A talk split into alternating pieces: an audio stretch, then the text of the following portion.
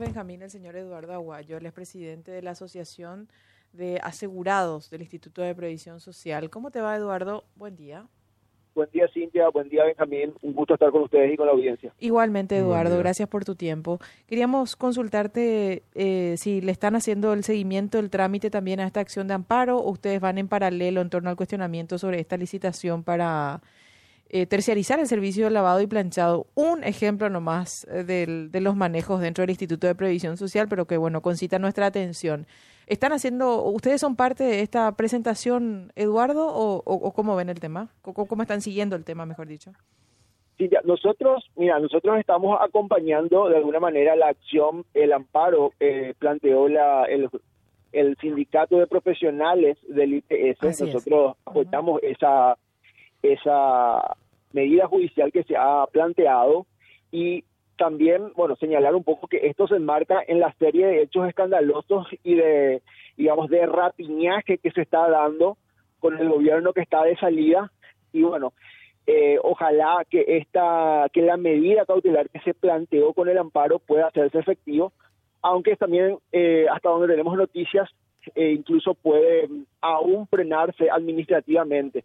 Entonces, eh, esperamos que por lo menos se pueda trabar esto y señalar al mismo tiempo que en realidad nosotros ahora nos damos la orientación como asociación eh, de exigir al nuevo gobierno que está entrando no solamente de auditar a través de las instituciones correspondientes como la Contraloría que de hecho debería ya haber terminado su trabajo eh, para digamos para ver todos los hechos que tengan alguna, algún, eh, alguna relevancia jurídico-penal, remitir todos los antecedentes de estos hechos de corrupción al Ministerio Público y que nadie quede impune, porque para nosotros queda demasiado claro de que todos los hechos relacionados a denuncias de sobrefacturaciones, de licitaciones amañadas y una, serie de cosas, eh, digamos, tienen responsabilidad directa no solamente el Consejo de Administración, sino incluso el propio Ejecutivo y también los empresarios que de alguna manera son favorecidos a partir de este tipo de, digamos, de hechos de corrupción. Entonces, nuestra exigencia, digamos, ahora también pasa para el nuevo gobierno para que ninguno de estos hechos queden impunes. Es así, Eduardo. Me decís entonces que ustedes están acompañando y bueno, eh, van a guardar la respuesta, así como nosotros también del juez. Él hablaba con nosotros esta mañana temprano y nos decía que tiene un plazo de 48 horas una vez que reciba la respuesta del IPS, que también tiene un plazo hasta hoy al mediodía, ¿verdad? Pero independientemente de eso, lo que llama la atención es que eh, por más que se recurrió a la vía judicial, que me parece que es la vía más eh, expeditiva para resolver esto, hay otras instancias eh, que como que cuesta un poco que se muevan, ¿verdad? Primero contrataciones públicas y en segundo lugar la fiscalía, ¿verdad? ¿Qué, qué, pasa a tu criterio con eso?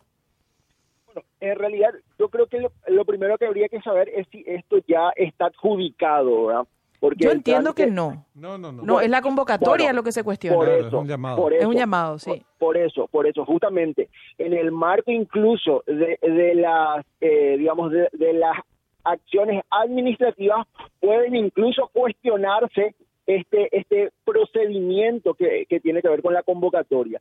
Por otra parte, está lo que tiene que ver con, digamos, si esto eh, avanza, también está lo que justamente está señalando, la intervención de, no solamente de, de, de, Contraloría, sino también ver un poco la, la situación que eh, se desprendería de este, de este manejo poco claro eh, digamos, a partir de la remisión al Ministerio Público para verificar si efectivamente existió un direccionamiento o existe un direccionamiento, eh, digamos, para la adjudicación de esta licitación y a partir de eso determinar las responsabilidades penales. Es así. Bueno, Eduardo, no sé si hay algo más que quieras agregar. Nosotros le vamos a hacer el seguimiento correspondiente al tema.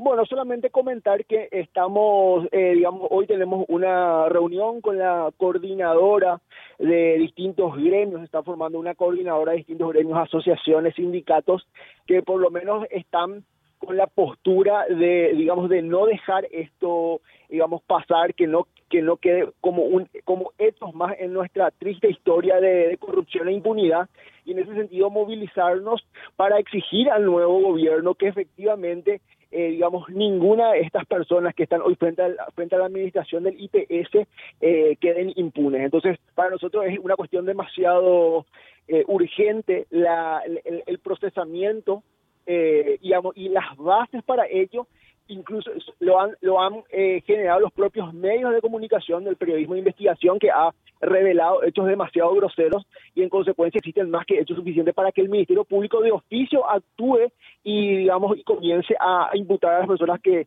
que son responsables de esta situación. Bueno, gracias Eduardo por tu tiempo y por atendernos. El agradecido soy yo. Hasta luego. Hasta luego, señor Eduardo Aguayo, presidente de la Asociación Nacional de Asegurados del Instituto de Previsión Social.